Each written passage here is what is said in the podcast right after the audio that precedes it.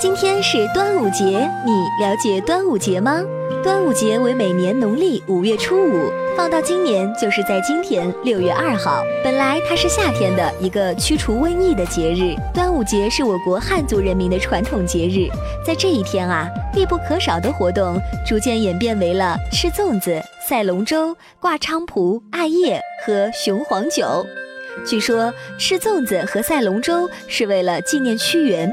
所以解放后曾把端午节定名为诗人节，以纪念屈原。你知道端午节的名字是怎么来的吗？端字有初始的意思，因此端午就是初五。